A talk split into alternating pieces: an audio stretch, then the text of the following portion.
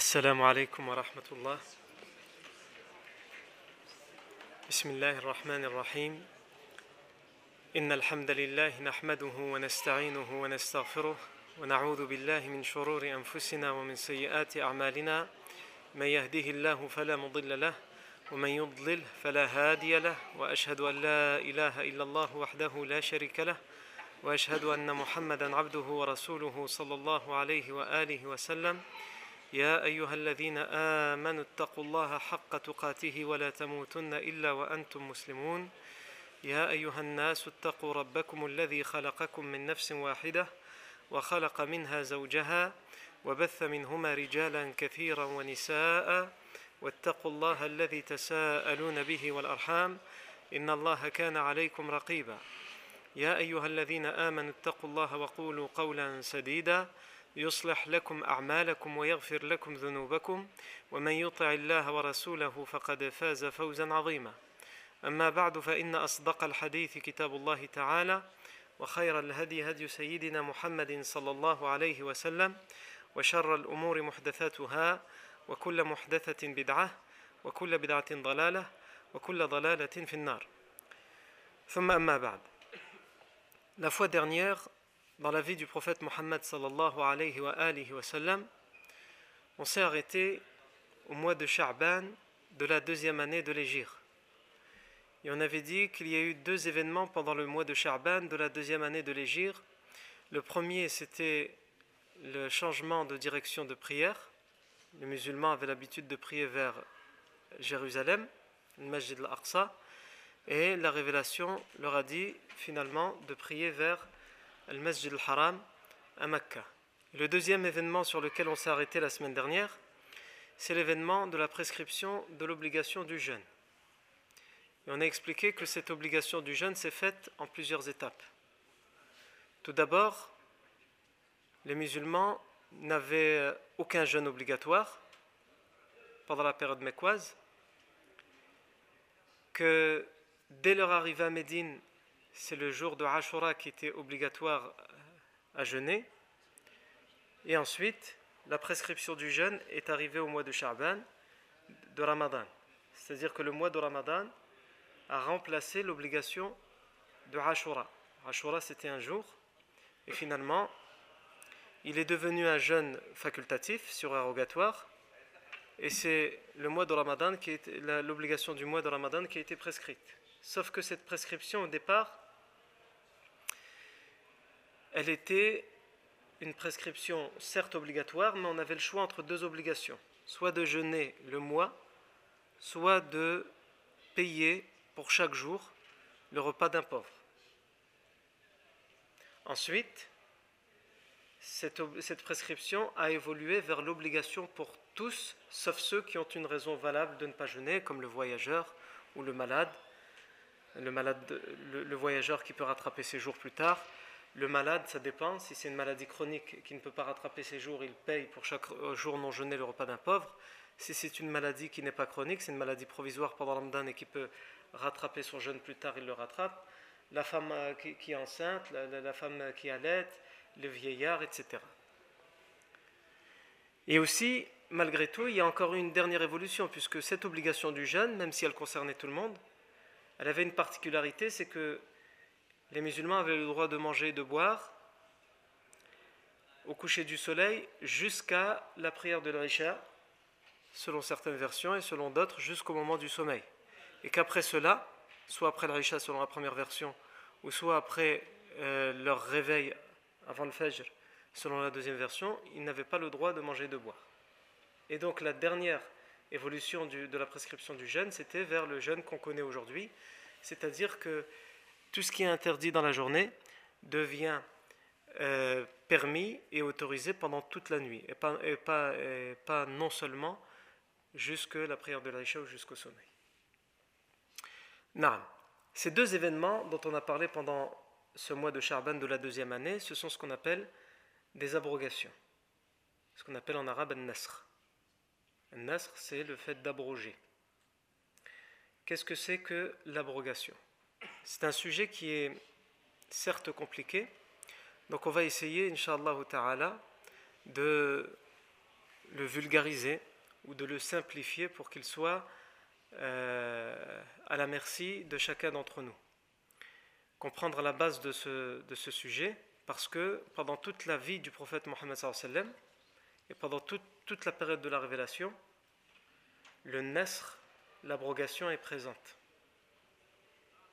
L'abrogation, ça veut dire quoi? C'est le fait que les choses changent et évoluent. Et au final, c'est la définition de l'être humain.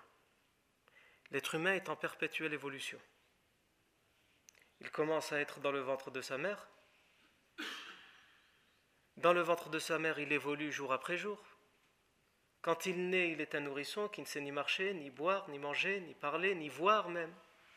Au bout de quelques mois, il commence à voir, il commence à saisir, il commence à trébucher, puis marcher, puis etc., etc., puis parler. Et ensuite, il vieillit. Et aussi dans sa façon de penser. La mentalité d'un enfant n'est pas la mentalité d'un adolescent. Et la mentalité d'un adolescent n'est pas la mentalité d'un adulte. Et la mentalité d'un adulte n'est pas la, la mentalité d'une personne âgée. Chaque chose évolue. Et quand on regarde autour de nous, chaque chose change et évolue. Le soleil ne reste pas à sa place. On le voit tourner. Il y a le lever, le midi, le coucher du soleil, etc. La Terre tourne autour d'elle-même et elle tourne autour du soleil, etc. etc. Il n'y a pas un astre dans l'univers. Il n'y a pas une création qui reste à sa place fixée. Tout bouge. Tout est attiré par l'un et l'autre. Et au final, vulgairement, le nasr, c'est ça. Mais intéressons-nous plutôt au nasr dans le sens tout d'abord linguistique dans la langue arabe et ensuite dans le sens religieux. Dans la langue, dans la langue arabe, les linguistes s'accordent à dire que le nasr, il peut vouloir dire trois choses. Un nasr, l'abrogation, peut vouloir dire trois choses. La première, c'est un naql. La seconde, c'est al-izala. Et la troisième, c'est al-ibtal. La première, c'est naql, c'est-à-dire le transport. Le fait de passer d'un endroit à un autre. Alors le transport, attention, nous quand on entend transport, on entend voiture, on entend avion, non, c'est pas ça. Quand on dit que naql dans la langue arabe, ça, peut vouloir dire la chose qu'on ramène, qui était ici, on la ramène ici. Par exemple, quand on dit nasakh al-kitab, c'est-à-dire qu'il a recopié, ou il l'a photographié, ça peut être une photo, ou ça peut être une édition le livre comme il est, on l'a recopié à un autre endroit. C'est-à-dire, exactement à la virgule près, tu l'as recopié à cet endroit-là. Ça, c'est ce que ça signifie dans un de ces trois sens, le terme de nasr. Le terme de nasr. Et c'est un des sens dans le nasr, dans le sens religieux. Puisque par exemple, quand on a dit que au début les musulmans priaient vers Jérusalem, vers le Masjid al-Aqsa, et ensuite ils ont prié vers euh, vers le, Masjid al-Haram, dans ce sens, on peut comprendre que c'est un nasr dans ce sens. C'est-à-dire que la prière, elle n'a pas changé. On continue à prier. Sauf que la prière, elle, est partie de l'autre côté. C'est comme ce livre qu'on a écrit ici et qu'on a déplacé ici. C'est une façon de déplacer la chose. Et le nasr peut vouloir dire ça. C'est un des sens. Le deuxième sens, c'est al-izala le fait d'enlever quelque chose ou de supprimer quelque chose, une suppression. Al-izal, il y a quelque chose et on l'enlève, on le supprime. Non. Et ça aussi, c'est un des sens du nasr qui nous concerne dans les lois religieuses et dans la législation divine, puisqu'Allah Azzawajal, il peut ramener une loi, mettre une règle en place qu'il va finalement supprimer. Comme par exemple, au début, comme vous le savez tous, la consommation de l'alcool et du vin était autorisée, et ensuite il y a eu plusieurs étapes qui ont fait que ça a été interdit. Donc la suppression, c'est-à-dire qu'il y avait autorisation, par exemple, autorisation de consommation de l'alcool. Et cette autorisation a été supprimée, enlevée, al-izal. Le troisième sens, c'est al-ibtal, le fait de rendre caduque. La caducité, d'une chose. La chose est là, mais on la rend caduque. C'est-à-dire qu'on ne la met plus en application. Et ça aussi, c'est sens dans le sens religieux. Donc on, se rend compte pourquoi c'est sens dans le sens religieux. Il y en a, on sait qu'il y a des versets du Coran qu'on lit, qu'on récite, qu'on entend, mais qu'on ne met plus en application, comme justement, par exemple, encore une fois, les versets qui autorisaient la consommation du vin. C'est-à-dire que ces versets sont toujours là, ils sont toujours valables dans leur récitation, mais entre guillemets, leur mise en application a été rendue caduque. Non. Et donc ces trois sens finalement se retrouvent dans le sens religieux. Mais dit comme ça, ça fait compliqué, donc les savants, dans euh, Sharia al-Islamiyya, dans la législation islamique, les savants en particulier du Usul, ils nous donnent une, définition simple du nasr pour qu'elle soit accessible à tout le monde. Et cette définition, ils nous disent النسخ هو رفع حكم شرعي بدليل شرعي متراخ عنه أو متأخر عنه. L'abrogation, c'est le fait de lever une règle, une loi juridique, religieuse, grâce à une preuve juridique, religieuse, qui est venue après. Après cette règle. C'est-à-dire que la preuve qui est venue abroger, qui est venue lever, suspendre, annuler, enlever, supprimer, déplacer, dans ce sens-là, cette preuve qui est venue abroger, elle est venue après la règle. Il y a d'abord la règle qui a été révélée, et ensuite on a une preuve qui vient dire cette règle, ne la mettez plus en application. Ça, c'est ce qu'on appelle un nasr. Existe dans quoi exactement?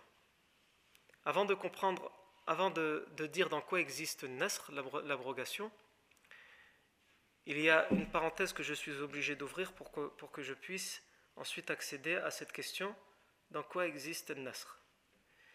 Il faut savoir tout d'abord, et ça c'est important pour comprendre la suite, que tout ce qui nous est transmis comme information, comme révélation, comme information, quand je dis comme information, comme khabar, c'est-à-dire que ce soit des versets du Coran qui sont arrivés jusqu'à nous, jusqu'à nos générations, ou les hadiths qui sont arrivés jusqu'à nous, ils nous sont transmis de deux manières. Soit de manière, ce qu'on appelle en arabe mutawatir, notoire, soit de manière ahad, isolée. Ce qu'on appelle mutawatir, ce qui nous a été transmis de manière notoire. Mutawatir, qu'est-ce que c'est? C'est ce qui nous est rapporté par beaucoup de personnes, qui eux-mêmes l'ont entendu de beaucoup de personnes, qui eux-mêmes l'ont entendu de beaucoup de personnes jusqu'au prophète Mohammed Par exemple, le Coran est mutawatir. Le Coran, quand les compagnons, le premier rassemblement qui a été fait, c'était dans le califat d'Abu Bakr, donc juste après la mort du prophète et ensuite le second, c'était pendant le califat de Uthman ibn Affan.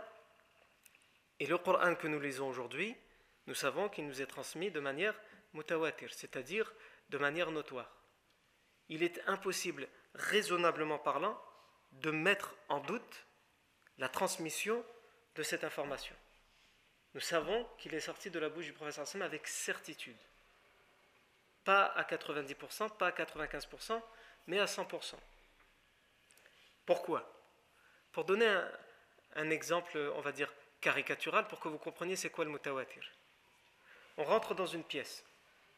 On rentre tous dans une pièce, et par exemple, là, on n'a pas accès, il n'y a pas de fenêtre, on ne voit pas ce qui se passe à l'extérieur. Quelqu'un rentre, nous on est quand on est arrivé, il pleuvait pas. Quelqu'un rentre et il nous dit, dehors il pleut. C'est une personne qui vient nous dire ça, nous on vient de, l'extérieur, il pleuvait pas. Peut-être on va le croire, mais pas tant que ça. On met en doute sa parole. Une deuxième personne rentre et il nous dit, il pleut. Une troisième personne rentre et il nous dit, il pleut la certitude augmente. Plus il y a des personnes qui rentrent, plus la certitude augmente. Quand on arrive par exemple à la 15e, à la 20e personne qui rentre, il, nous, dit, une 15e fois, une 20e fois il pleut, est-ce que quelqu'un d'entre nous peut encore mettre en doute cette parole? La 16e personne va rentrer, ou la 34e personne elle va rentrer, elle va dire Eh, eh les frères, c'est bon, on a compris, il pleut. L'INA, c'est devenu une certitude, alors qu'on ne l'a pas vu, on n'y a pas encore eu accès, mais c'est devenu une certitude, parce qu'il y a tellement de gens qui nous le rapportent qu'on ne peut plus mettre en doute cette parole. Et ces chaînes de transmission, ce qu'on appelle notoire, c'est exactement la même chose, même si je l'ai caricaturé de cette manière pour que ce soit plus simple à comprendre. C'est-à-dire qu'au bout d'un moment, Ceux qui font les enquêtes sur les chaînes de transmission mutawatir, à un moment, ils arrêtent. Ils en ont encore des chaînes de transmission, mais ils arrêtent. C'est bon, on a compris, il est authentique. Ils cherchent dans celle-ci, elle est authentique, ensuite ils vont à la seconde, elle est authentique, ensuite à la troisième, elle est authentique, à la quatrième. Au bout d'un moment, ils arrêtent. Non. Ça, c'est ce qu'on appelle l'information qui nous est transmise de manière mutawatir. Qu'est-ce qui est mutawatir? C'est le Coran.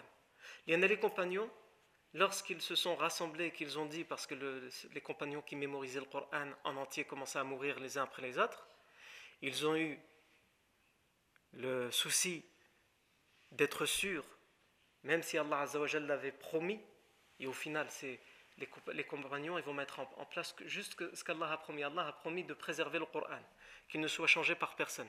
Et les compagnons, qu'est-ce qu'ils ont fait? Est-ce qu'ils ne croyaient pas en la parole? Si, mais c'est Allah Azzawajal quand il, quand il a révélé ça, parce qu'il savait, Allah Azzawajal, que les compagnons allaient faire ce travail, et surtout Allah Azzawajal a facilité aux compagnons qu'ils fassent ce travail pour préserver ce Coran. Qu'est-ce qu'ils ont fait? Ils ont écrit le Coran dans le Mus'haf, afin qu'on soit sûr que ce qui a été mémorisé au temps du professeur Sallam, c'est celui-ci. Le Coran nous est transmis de cette manière avec des chaînes de transmission mutawatir. Et quand ils l'ont rassemblé, ils ne l'ont accepté que de manière notoire, que de manière mutawatir. Ce qui n'est pas notoire, c'est une règle, ce qui n'est pas mutawatir ne peut pas s'appeler Coran. Ce qui n'est pas notoire, mutawatir, ne peut pas s'appeler Coran. Donc dans le Coran, il n'y a rien d'autre que ce qui est mutawatir. Tous les versets qui nous sont transmis jusqu'à aujourd'hui, ils sont mutawatir, ils nous sont transmis de manière notoire. Dans la sunna, la plupart des hadiths ne sont pas mutawatir, ils sont ahad. Alors c'est quoi ahad? Hadith al-ahad, c'est le contraire de notoire. C'est le contraire de notoire. C'est-à-dire que dans les hadiths ahad, il y a des hadiths authentiques il y, a, des hadiths faibles. Ahad, ça ne veut pas dire que le hadith est faible. Ah, quand on parle de euh, ahad, ça veut dire comment il nous a été transmis. Par quel nombre de personnes il nous a été transmis. Par quel nombre de chaînes de transmission il nous a été transmis. Mais c'est possible qu'on a une seule chaîne de transmission, mais elle est parfaite. Donc le hadith est authentique. C'est possible qu'on a trois chaînes de transmission, mais elles sont toutes les trois faibles. Donc le hadith est faible. Donc le fait de dire que le hadith est ahad, ça ne veut pas forcément dire que c'est faible. Donc le hadith ahad, c'est le contraire de mutawatir, c'est-à-dire qu'à un moment, on est capable de dire, alors il y a une chaîne de transmission, il y en a deux, ou il y en a trois, certains vont jusqu'à 4, 5, mais le muhim, ça n'atteint pas le degré notoire. On n'est pas arrivé au degré de, de, à un tel point où on peut dire c'est un hadith notoire, on va arrêter d'étudier ces chaînes de transmission. La sunna, la plupart de la sunna, il est rapporté de manière isolés de manière ahad. Et dans ces ahad, comme on l'a dit, il y en a qui sont authentiques, parce qu'on fait des enquêtes sur les chaînes de transmission, on les rend authentiques, et il y en a qui sont faibles. Il y en a quand on a fait l'enquête de transmission, il y a quelqu'un de douteux, il y a quelqu'un qui avait des pertes de mémoire, il y a quelqu'un, etc. Donc voilà, ça c'est le premier point qu'il faut absolument comprendre. Il y a des choses qui nous sont transmises de manière mutawatir, notoire, et des choses qui sont transmises de manière ahad. Dans quoi il y a le nasr, l'abrogation? L'abrogation existe dans la sunna, dans les hadiths, et dans le Coran. Mais qu'est-ce qui vient abroger le Coran? Par exemple, tout à l'heure on a parlé de la on a donné l'exemple de la consommation de l'alcool. On a des versets qui l'ont autorisé, qu'on récite aujourd'hui, et des versets qu'il interdise, qu'on récite aujourd'hui. Donc le, Coran, le verset peut venir abroger un autre verset. Tous les deux sont présents, on les lit tous les deux. Sauf qu'il y en a un qui, disait, qui dit au début que c'était autorisé et l'autre qui est venu l'interdire. Et ça, c'est accessible à tout le monde. C'est pas compliqué à comprendre. Et la sunna par la sunna. Le hadith par le hadith. Par exemple, le professeur sallam dit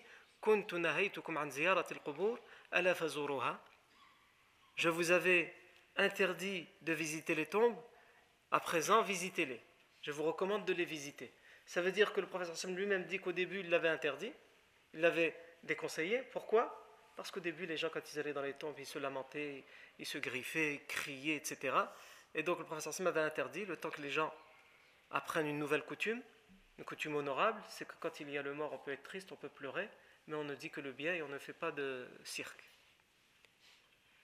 Et donc à ce moment-là, lorsque les gens ont pris le train en marche, ce nouvel usage honorable, le professeur Hassan l'a autorisé. Donc ça c'est un exemple de l'abrogation de la sunna par la sunna.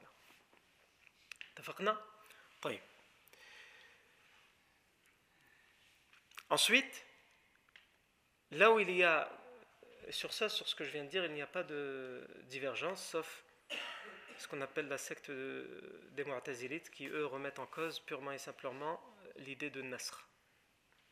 Et encore, quand je dis eux, c'est pas tous. C'est uniquement un de leurs savants qui s'appelait Abu Muslim al-Asfahani.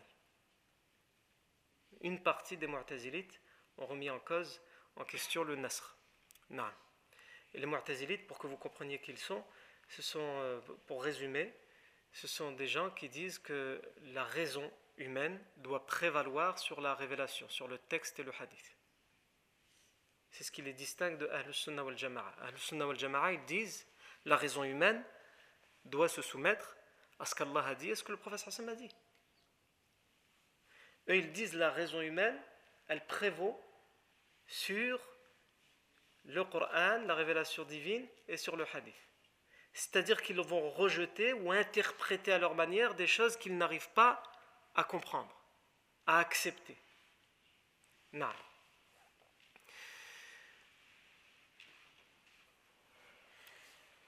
Donc à part cet homme et certains mu'tazilites, tout le monde accepte cette idée de nasr. Il nous reste à présent à voir le nasr dans la façon dont il a été rapporté, dans la, façon dont il a été transmise. Est-ce qu'il est possible, pour que vous compreniez là où je vais en venir, est-ce qu'il est possible que le Coran vienne abroger une sunna, c'est-à-dire un verset, il vienne suspendre ou annuler quelque chose qui a été dit dans, dans la sunna Oui, et ça c'est accessible à tout le monde. C'est possible. Et d'ailleurs, les deux exemples qu'on a fait, les deux événements marquants du mois de Charban de la deuxième année de l'Égir, c'est ça. C'est-à-dire que dans la sunna, on n'a pas de verset qui nous dit qu'il fallait prier vers Jérusalem. Mais c'est dans la sunna. C'est le professeur Hassim qui a enseigné aux, compagnons dès le début qu'il faut prier vers Jérusalem. Ça a été annulé par quoi cette règle? La a été changée par quoi? Par un. Donc une sunna peut être abrogée par le Coran. Le jeûne. Le jeûne était obligatoire pour Ashura. Comment on le sait? Pas par un verset, par la sunna. Le jeûne au début, euh, il avait sa forme. Et ensuite, la dernière forme du jeûne, elle est venue dans le Coran. Donc c'est le Coran qui est venu abroger, changer une règle qui existait déjà dans la sunna. Donc ça, c'est accessible à tout le monde aussi. Ensuite, là où il y a des divergences et là où il y a des discussions, c'est sur l'inverse. C'est-à-dire, est-ce que le Coran peut, lui, être abrogé par une sunna? Est-ce que le Coran peut être abrogé par une sunna? Est-ce qu'un hadith, il peut venir annuler, suspendre, changer une règle qui a été émise dans le Coran? Et ici, il y a deux sortes. C'est pour ça que je vous ai expliqué tout à l'heure le mutawatir et l'ahad il y a deux questions qui se posent. Est-ce que le hadith mutawatir notoire, il peut abroger quelque chose qui est dans le Coran et qui est donc aussi notoire Mutawatir? Et la deuxième question, est-ce qu'un hadith ahad isolé peut venir abroger, suspendre quelque chose qui est dans le Coran qui lui est notoire comme on l'a expliqué tout à l'heure? Pour le premier, c'est-à-dire est-ce qu'une sunna qui est mutawatira, notoire, est-ce qu'elle peut abroger un verset qui lui est mutawatir Pour cette question-là, la majorité des savants, à part une partie de l'école de pensée des, Shafi'ites, disent oui. Oui, pas de problème. Parce que les deux, ils ont le même degré de transmission. Ils nous ont tous les deux été rapportés de manière notoire. Ils ont la même force dans la transmission. Pour la deuxième question, est-ce que une sunna ahad peut être peut venir abroger, une sunna qui est isolée peut venir abroger un verset qui lui est notoire. Pour cette question-là, la majorité des savants disent en théorie oui, mais en application, nous n'avons pas d'exemple. Comme l'explique Ibn Taymiyyah dans Majma al-Fatawa. En théorie, oui. Pourquoi pas? Parce que si c'est un hadith ahad tant qu'il est authentique, pourquoi il ne pourrait pas venir abroger quelque chose qui est dans le Coran? C'est authentique. Donc on lui fait confiance. Mais en, dans l'application, on n'a pas d'exemple pour dire que c'est arrivé. On passe à présent à là où certains mettent des ambiguïtés. Et on le voit beaucoup ces derniers temps dans les réseaux sociaux. C'est l'abrogation dans le Coran. L'abrogation dans le Coran. Certains mettent en doute le fait que euh, on puisse abroger, il puisse y avoir de l'abrogation dans le Coran, ou c'est pas ils mettent en doute, c'est qu'ils utilisent cette règle qui existe chez nous dans l'islam pour dire, vous voyez que ça peut pas, ça, peut pas être la parole de Dieu, c'est un être humain qui l'a écrit. Ici, dans le Coran, il y a trois sortes d'abrogation. Il y a trois sortes d'abrogation. Il y a l'abrogation de ce qu'on appelle le hukm, c'est-à-dire la règle, la loi qui est dite par le Coran, en laissant le verset. Le verset, on continue à le réciter. Comme l'exemple qu'on a donné tout à l'heure, il y a des versets qui autorisent l'alcool, pourtant on continue à les réciter. La deuxième sorte de nasr, c'est l'abrogation à la fois du verset et à la fois de sa règle. Et la troisième sorte de nasr, sur laquelle il y a uniquement deux exemples, deux exemples qui sont répandus, qui sont les plus, euh, les plus à même d'être discutés, parce que tous les autres, ils sont rapportés dans les recueils de la Sunan et donc ils sont controversés, certains les affaiblissent, certains les authentifient. Mais les deux qui sont les plus euh, à même de justifier cette troisième sorte, qui est le, nasr, l'abrogation du verset sans abroger, sans abroger la mise en application, de la loi que disait ce verset. Il y a deux exemples dans les authentiques de Bukhari Muslim.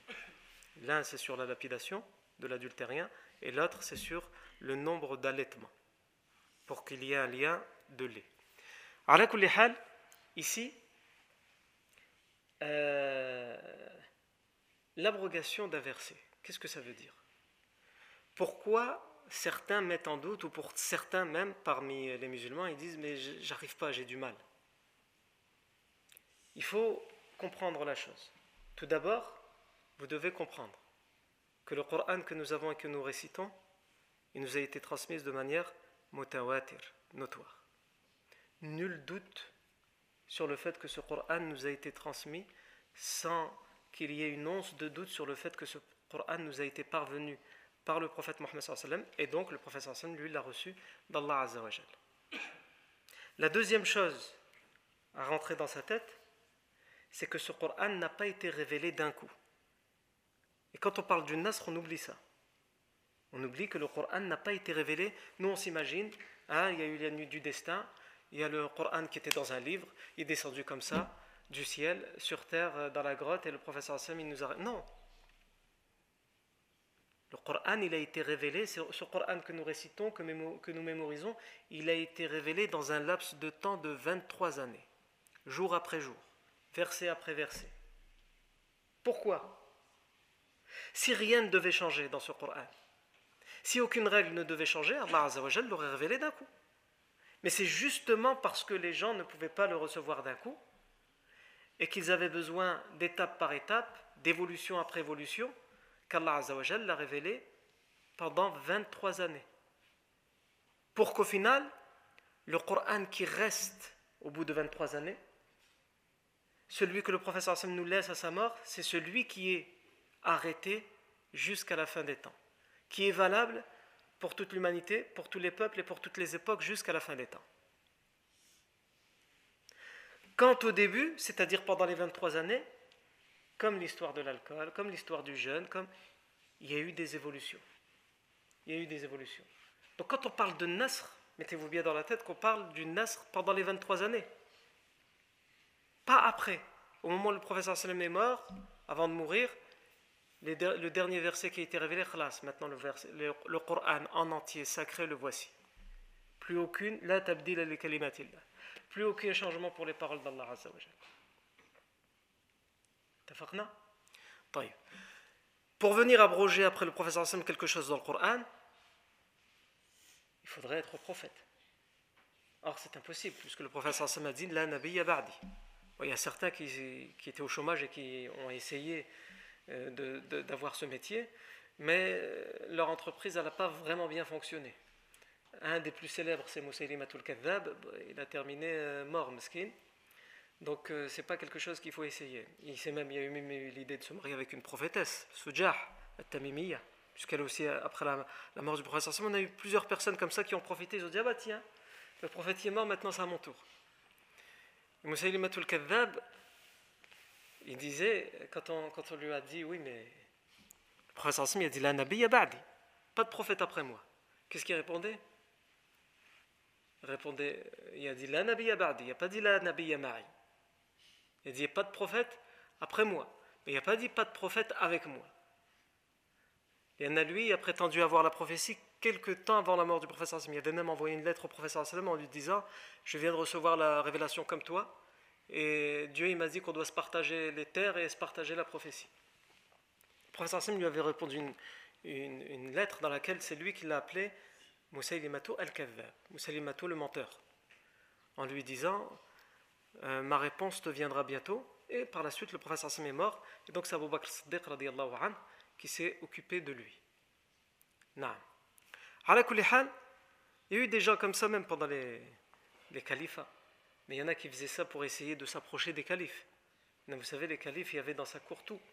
Il y avait les ministres, bon ça c'était du sérieux, c'était pour régner, gouverner. Il y avait les poètes, ça c'était pour euh, s'imprégner de la langue arabe, des belles phrases. Ils ramenaient même quelquefois des, gens qui étaient, euh, qui étaient là pour raconter des blagues et pour faire rire. Quand je vous dis les califes, je ne parle pas des, des, des califes pieux, hein, attention. On parle d'après vers la fin des Omeyyades et, et, les, califats des Abbassides. On peut parler aussi des, rois andalous, etc. Leur cour, elle, fonctionnait comme ça. Ils ramenaient des clowns, ils ramenaient, ramenaient même des fous quelquefois.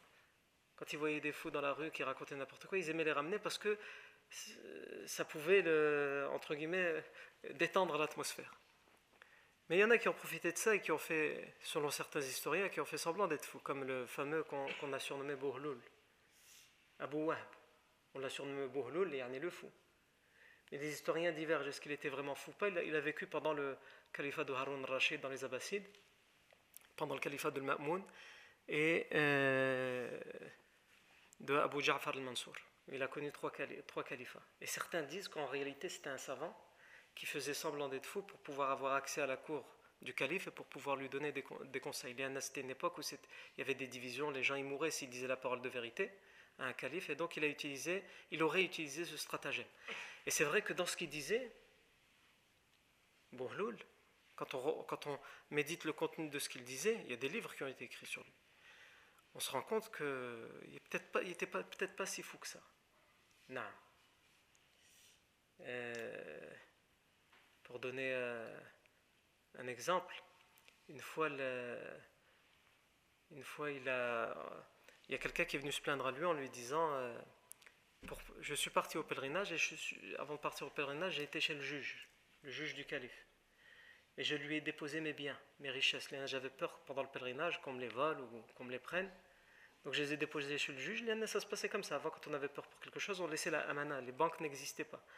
J'ai laissé chez le juge en lui disant si je meurs, bah, tu es le juge, donc tu partages l'héritage entre mes ayants droit, et si je reviens, bah, tu me rendras ma amana. Et cet homme il est parti à le pèlerinage, quand il est revenu chez le juge, le juge il lui a dit j'ai plus rien. Toutes tes richesses, là, tes papiers, tes billets, etc., ils ont été dévorés par les rats.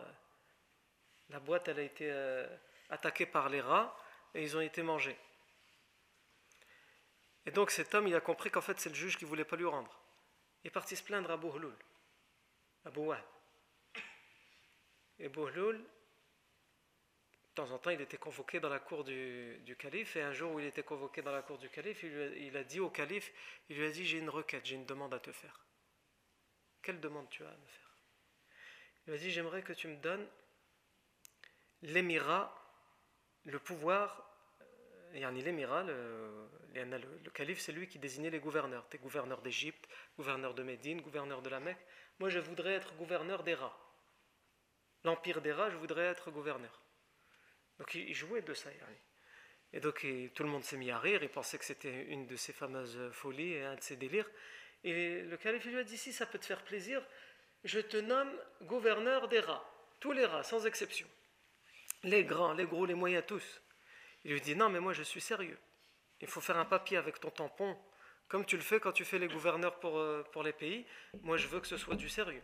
Il lui dit Il n'y a pas de problème, si, c'est tout ce que tu demandes. Et donc il lui a écrit Moi, calife, etc., je nomme Bouhlou Abou euh, gouverneur des rats. Il lui a mis son seau et en est son tampon. Il a pris, et en partant, il a dit Par contre, je ne connais pas de gouverneur. Bouhlou il a dit Je ne connais pas de gouverneur sans garde sans soldats, sans chevaux. Il faut me donner une cavalerie. Et il lui a dit, tu, vas-y, boule, prends. Tu as besoin de combien d'hommes? Il lui a dit, une dizaine, ce sera suffisant. Prends-les. Il est parti avec les dix hommes directement chez qui? Chez le juge. Et il a commencé, il a dit aux dix hommes, faites des trous dans cette maison, creusez. Donc le juge il est sorti, qu'est-ce qui t'arrive toi? Qu'est-ce qui se passe? Pourquoi tu veux détruire ma maison? Il lui a dit, parce que regarde, par ordre du calife, je suis le gouverneur des rats. Et j'ai appris que dans ta maison, il y a des rats qui sont méchants et qui volent apparemment l'argent des gens. Donc on va les, on va les retrouver et on va les punir. Et attends, attends, je crois, je, crois savoir où est-ce qu'ils ont mis les rats l'argent. Il est parti, le juge, il a sorti l'argent. Et ensuite, Bouhloul, il a rendu l'argent à, la personne. Harun Rashid, une fois, il a, il a demandé à voir ce Bouhloul. Harun Rashid, c'était un, grand, le plus grand des califes abbassides. Harun Rashid, il a demandé à voir Bouhloul. Et euh, en fait, il, était en voyage et il a, à la sortie de la ville, il a vu Bouhloul euh, dans les cimetières. Donc il a dit Est-ce que c'est lui Bouhloul? Il a dit oui. Il a dit Je veux le voir. Ils l'ont appelé. Il a dit Bouhloul, il y a le calife qui veut te voir. Et lui, il a dit Même moi, je ne veux pas le voir aussi. Et donc ils lui ont dit ben, Il ne veut pas te voir. Et normalement, une parole comme ça, ça suffisait à l'époque pour euh, que la personne soit fouettée, emprisonnée ou ou même plus. Et donc le calife il a dit bah, s'il ne veut pas me voir, moi je vais me, je vais me déplacer à lui. Donc il est parti vers lui et il lui a dit Bouhloul, fais-moi une exhortation. Il lui a dit Quelle exhortation tu veux que je te fasse? Il a montré au loin son palais, il lui a dit Là-bas, ce sont leurs palais. Et là, ce sont leurs euh, tombes. En parlant de lui et de ses prédécesseurs. Il a montré les tombes de ses prédécesseurs. Là-bas, ce sont leurs palais. Et là, c'est leur tombe. De quoi tu veux que je t'exhorte de plus? Yarni, tu as tout devant tes yeux. Et il lui a dit Zidni. Encore, exhorte-moi encore plus. Il lui a dit qu'Allah Azzawajal fasse clémence à un serviteur qui est capable de prendre de ses propres biens pour faire preuve de générosité à ceux qui sont dans le besoin. Et euh, Harun Rashid, il a cru, comme c'était l'usage à l'époque quand, quelqu'un parlait avec lui, les poètes, etc., qu'en fait il lui disait ça, pour avoir quelque chose, pour avoir de l'argent. Parce qu'il est en train de l'exhorter pour être généreux. Donc il lui dit J'ordonne euh, qu'on te donne un salaire tous les mois. Il lui a dit Je n'ai que faire de ton salaire. Est-ce que tu peux me donner plus que ce qu'Allah m'a donné? Harun Rashid lui a dit, je ne peux pas te donner plus. Il lui a dit, bien ce que j'ai, c'est ce qu'Allah m'a donné. Est-ce que tu es en train de prétendre que tu peux me donner plus que ce qu'Allah m'a donné? Et depuis Harun Rashid, c'est depuis ce moment-là, il y en a qu'il a rentré dans la cour et que même après, avec ses, successeurs, il aura toujours sa place dans la cour des Abbassides. Je parlais de Bouhloul parce qu'on parlait des prophètes. Le nasr dans le Coran, le nasr dans le Coran, c'était avant la mort du prophète. Il ne peut pas y avoir de nasr après dans le Coran. C'est le prophète sallam qui, peut nous, euh, transmettre cette abrogation. Donc comme on a dit, sauf si quelqu'un dit qu'il était prophète, et, et je n'avais pas terminé peut-être cette parenthèse, j'allais citer des exemples de faux prophètes pendant les califes. Pendant le califat de Mahdi, aussi pendant les Abbassides, il y a quelqu'un qui, qui, disait à tout le monde Je suis le prophète Moussa. Non il y a des gens qui étaient menteurs, il y a des gens qui étaient fous, il y a des gens qui fumaient tout et n'importe quoi. Et donc, il a été convoqué par le calife. Et le calife lui a dit C'est vrai que tu dis que t'es Moussa? Il a dit Oui, c'est vrai. Ah, c'est vrai. Eh bien, Moussa, nous, ce qu'on sait, c'est que Moussa, son bâton, il le transformait en serpent. Prends un bâton et transforme-le devant nous en serpent. Et là, tu nous auras prouvé que tu es Moussa. Il va dire Moussa, quand il a transformé son bâton en serpent, c'est parce que devant lui, il y avait quelqu'un qui s'appelait Pharaon et qui disait Je suis votre Seigneur le plus haut. Dis que tu es notre Seigneur le plus haut et tu vas voir, je vais te transformer le bâton en serpent. Évidemment, le calife, il ne pouvait pas dire ça parce que ça, c'est de la mécréance. Non.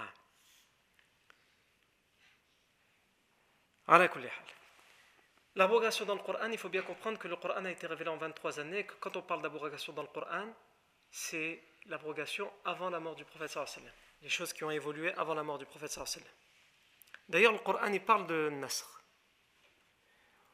Soit il parle, il parle clairement de Nasr, soit il fait référence à, cette, à ce concept. On peut citer trois versets, c'est les plus importants. Le premier, il a été révélé pendant la période mécoise, c'est le verset dans Surat Nahl, dans lequel Allah Azza wa dit وَإِذَا بَدَّلْنَا آيَةً مَكَانَ آيَةٍ وَاللَّهُ أَعْلَمُ بِمَا يُنَزِّلُ et si nous remplaçons un verset par un autre pendant la période mécoise et si nous remplaçons un verset par un autre et Allah sait ce qu'il révèle ils te disent qui Les idolâtres c'est-à-dire qu'ils l'accusaient déjà à cause d'une nasr de l'abrogation ils te disent les idolâtres tu n'es qu'un menteur tu n'es qu'un menteur mais la plupart d'entre eux ne savent pas. Le deuxième verset, selon la majorité des exégèses, il a également été révélé pendant la période mécoise. C'est le verset dans lequel Allah Azza wa dit dans Surat Al-Ra'd. Allah efface ce qu'il veut et il confirme ce qu'il veut. Et auprès de lui est Ummul Kitab, la mère des livres, l'origine des livres, l'origine de la révélation. Et ce verset, si on le comprend, qu'est-ce qu'il veut dire? Il veut dire qu'Allah, il peut effacer ce qu'il veut. Il peut effacer ce qu'il veut. Et il peut laisser et confirmer ce qu'il veut. Mais que ce qui compte et ce qu'il faut comprendre, c'est qu'auprès de lui, il y a Ummul Kitab. Et si tu comprends ça, tu as compris le Nasr. Pourquoi? Parce que beaucoup de savants expliquent ce verset en disant que Ummul Kitab, c'est quoi? C'est Allah al-Mahfouz la table bien gardée qui est auprès d'Allah Que le Coran, c'est juste une partie de l'Awh al-Mahfouz. Et que tout ce qui est écrit dans ce, dans ce Ummul Kitab, dans ce al-Mahfouz, évidemment, nous n'avons pas connaissance.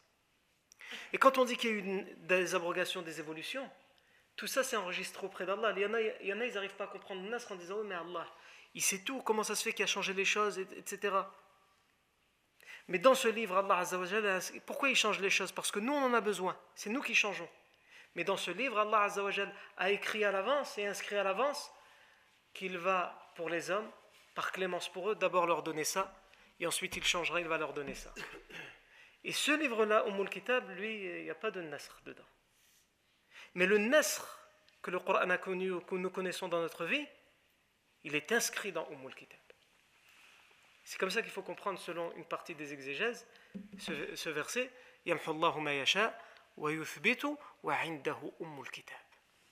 si tu as compris ça, tu as compris Nasr. Il y a l'ambiguïté que certains veulent mettre, mais si ça change, genre nous, quand on change les choses, c'est parce que nous, on a besoin que de changer les choses. Mais Allah, il est au-dessus de tout ça. Oui, la preuve, Mais pourquoi il a fait changer les choses? Parce que nous, on en a besoin. Et le troisième verset, c'est celui dans Surat al-Baqarah.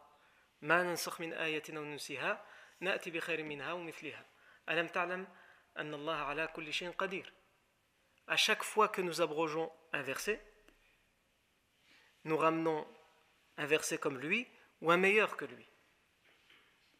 Et dans, une lecture, dans une des dix lectures reconnues,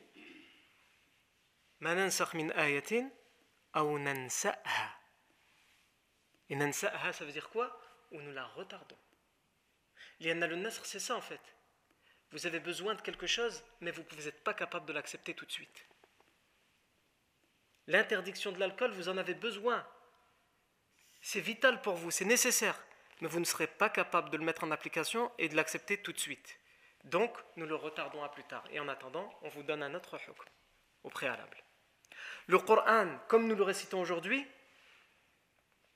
Allah Azzawajal, au final, il l'a retardé. Pourquoi? Parce qu'au début, on n'est pas capable encore de le maîtriser, de l'accepter dans sa totalité. Donc il y a d'abord eu des évolutions. C'est comme ça qu'il faut comprendre le Nasr. Et c'est comme ça qu'il faut comprendre ces versets qui font allusion au Nasr. Et la preuve est, cette, cette lecture reconnue, comme je l'ai dit, nous retardons. Le nasr, c'est juste retarder quelque chose parce qu'on a besoin d'un laps de temps avant de d'englober, de, maîtriser à la chose. Et au final, il faut se rappeler aussi qu'Allah Azzawajal, il nous, a, il nous a créé avec une règle. C'est le changement, l'évolution. Comme j'ai commencé par là. Le, changement, l'évolution. Personne ne peut remettre en question ça. Est-ce qu'il est raisonnable? Est-ce que notre cerveau peut accepter qu'Allah Azzawajal va donner, il va nous créer comme ça, des gens qui changent perpétuellement dans notre façon de penser, dans notre façon de vivre, dans, dans, dans, dans. Est-ce qu'il est raisonnable que Dieu qui nous a créés de cette manière, c'est lui qui nous a créés de cette manière, va, va nous donner les choses et elles sont arrêtées, immobiles, elles ne changeront pas. L'un ne peut pas aller avec l'autre. Et au contraire, s'il y avait eu ça, ça aurait été la preuve que ce serait la parole d'un être humain et pas la parole de Dieu. Mais parce qu'il y a nasr, c'est la preuve que ça vient d'Allah Azzawajal. Parce qu'Allah Azzawajal nous a créés comme ça, il a tout créé autour de nous comme ça. Et la seule chose qui peut venir avec, qui peut, qu'on peut accepter, c'est avec le nasr. Alors quand je vous dis le nasr, dans le Coran, il ne change pas, il n'existe pas après. Mais on continue à avoir nasr aujourd'hui, sous d'autres formes. Par exemple, les choses qui sont arrêtées, elles ne changent pas. Ça, on l'a dit, il n'y a pas de souci. Mais il y a une règle dans le fiqh qui dit le décret peut changer en fonction de l'époque ou en fonction de l'endroit comme l'imam Shafi'i avait l'habitude de le faire. Il répondait à des questions religieuses d'une manière dans un pays, il répondait d'une autre manière dans un autre pays. Quand on lui demandait, il disait Mais c'est pas le même contexte. Et donc tout ce nasr dont on parle pendant les 23 années, il a justement mis en place cette façon de procéder parce que l'être humain a besoin de ça jusqu'à la fin des temps. Il y a bien sûr des choses arrêtées qui ne pourront pas changer. La ilaha illallah, ça, ça n'a jamais, jamais été question d'abroger, ni avant, ni après, ni pendant, ni il y a des choses qui sont arrêtées depuis tout le temps. Il y a des choses qui ont évolué et ensuite elles deviennent arrêtées jusqu'à toujours, comme certains versets. Après la mort du professeur Sim, il n'y a plus de nasr dans le Coran. Et ensuite, il y a ce qu'on appelle il fiqhiyya, des questions de jurisprudence qui, elles, peuvent être sujets à des évolutions quand elles ne sont pas arrêtées parce que c'est des questions d'ijtihad, d'efforts de savants ou de divergence. Non. Et en réalité, quand tu médites les choses, tu te rends compte que ce concept-là, il est partout. Dans, toutes les règles qu'Allah nous a données. Par exemple, la prière. La prière, elle est obligatoire. On a les cinq prières par jour. Il y a la prière qui est obligatoire. Et pourtant, il y a aussi des prières qui sont facultatives. Qu'on peut passer à un moment d'une horaire où la prière est obligatoire. Là, c'est la prière obligatoire qu'il faut faire. Tu passes à un autre moment, la prière n'est que facultative. C'est des sunnas. Les cinq prières sont obligatoires, il y en a d'autres qui sont facultatives. Et tu passes à d'autres moments aussi où la prière devient interdite. Il y a des temps dans la journée où il est interdit de prier.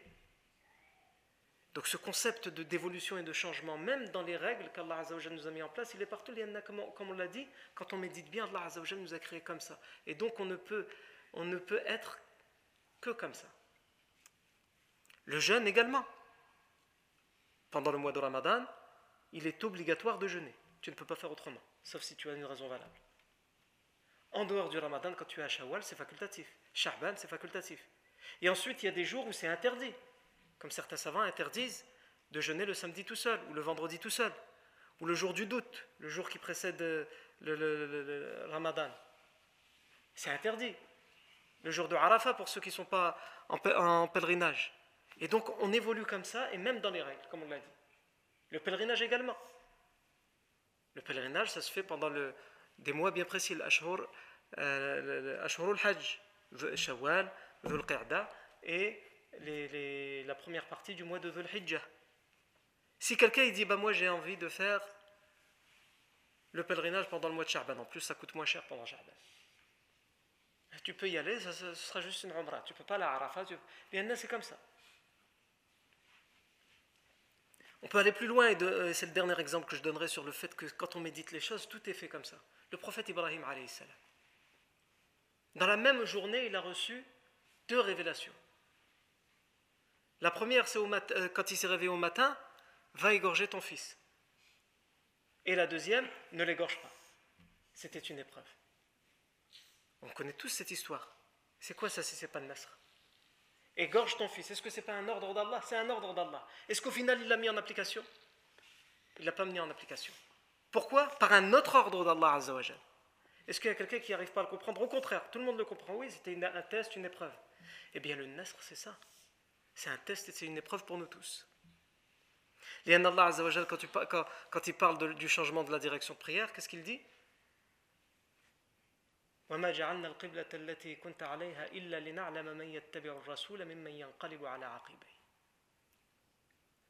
Et nous n'avons fait de la première qibla, celle vers Jérusalem,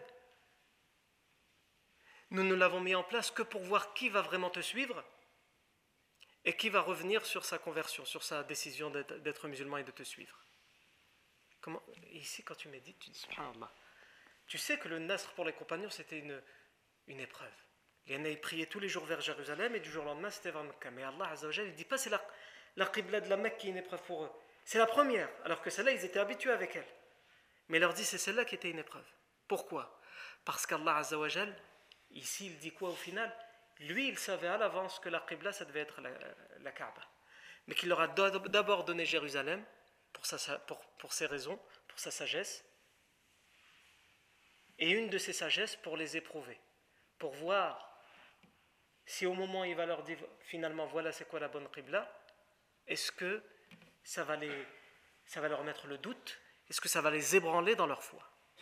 Donc le nasr, c'est ça au final, c'est une épreuve. Non. Et pour, pour, pour terminer, quand on dit, certains disent mais j'ai du mal à le comprendre. Ça aussi, j'ai du mal à le comprendre. Qu'est-ce que ça veut dire? Toi, tu as du mal à le comprendre. Mais un tel, lui, il n'a pas de mal à le comprendre. Et aussi, on peut prendre plein d'exemples comme ça où les choses ne sont pas forcément comprises et pourtant c'est comme ça qu'elles doivent être. Pour la plupart d'entre nous qui sommes parents, ou pour, nous tous qui avons été enfants, nous savons tous dans n'importe quelle famille, les parents, ils ordonnent aux enfants des choses et ces choses sont totalement incomprises de l'enfant. Mais celui qui leur donne, il sait. Et il sait pourquoi. Mais s'il essaye d'expliquer, il peut prendre tous les arguments du monde, l'enfant ne le comprend pas. Alors je ne parle pas quand il arrive à l'adolescence, là il comprend vraiment plus rien parce qu'il est dans le brouillard. C'est vrai ou c'est pas vrai? Ça nous arrive à tous. En tant qu'enfant, et ensuite ça nous arrive en tant que parent. Tu demandes les choses, et pourtant tu sais tu sais pertinemment qu'elles ne sont pas comprises, mais tu sais que tu n'as pas le choix. C'est la, la, meilleure chose pour lui. C'est celle-ci qu'il doit faire, même si elle ne sera pas comprise. Même si tu essayes de lui faire comprendre. Je ne veux pas dire Allah Azzawajal, c'est la même chose. Allah Azzawajal, ta'ala, subhanahu. Il n'est pas, il n'est pas comparable. Mais si l'être humain peut, avec sa raison comprendre qu'il peut donner des ordres, à un élève ou à un enfant sans qu'elle soit comprise par lui, parce que lui, il sait, il est passé par là, il est au-dessus, il encadre tout ça, il supervise et il sait que c'est le meilleur pour lui, comment on pourrait dire qu'Allah Azzawajal, qui a tout créé, qui a créé l'univers, qui connaît le secret de chaque chose, ne serait pas à même de faire ce qu'il veut. Et d'ailleurs, quand il parle de Nasr dans Surat al-Baqarah, qu'est-ce qu'il dit? À chaque fois que nous abrogeons un verset, nous le remplaçons par le même ou par un meilleur, il termine le verset comment? Ne sais-tu pas qu'Allah est capable de tout? Allah fait ce qu'il veut. Et il est capable de tout. Est-ce que tu seras en train de dire qu'Allah n'est pas capable de faire ça? De faire le nasr? Il est capable de le faire. Il est capable de le faire et il le fait parce que la sagesse, sa sagesse parfaite et divine le veut. Wallahu. On peut à présent fermer cette parenthèse et dire que la prochaine chose dont on va parler dans la, vie du prophète Mohammed c'est la bataille de Badr. Tout ce qui va amener à la bataille de Badr. Mais avant la bataille de Badr, il y a une dernière euh, prescription religieuse qui va se faire aussi pendant ce mois-là de Sha'ban, mais qui va nous prendre peu de temps. Donc probablement la, première fois, la, prochaine fois, on parlera peut-être déjà de la bataille de Badr, ou peut-être que de cette prescription. Mais cette dernière prescription dont on doit parler, quelle est-elle? Eh bien ça c'est ce que nous saurons la fois prochaine, Inch'Allah ta'ala. Barakallahu pour votre attention. Subhanakallahu wa bihamdik. An la ilaha illa ant.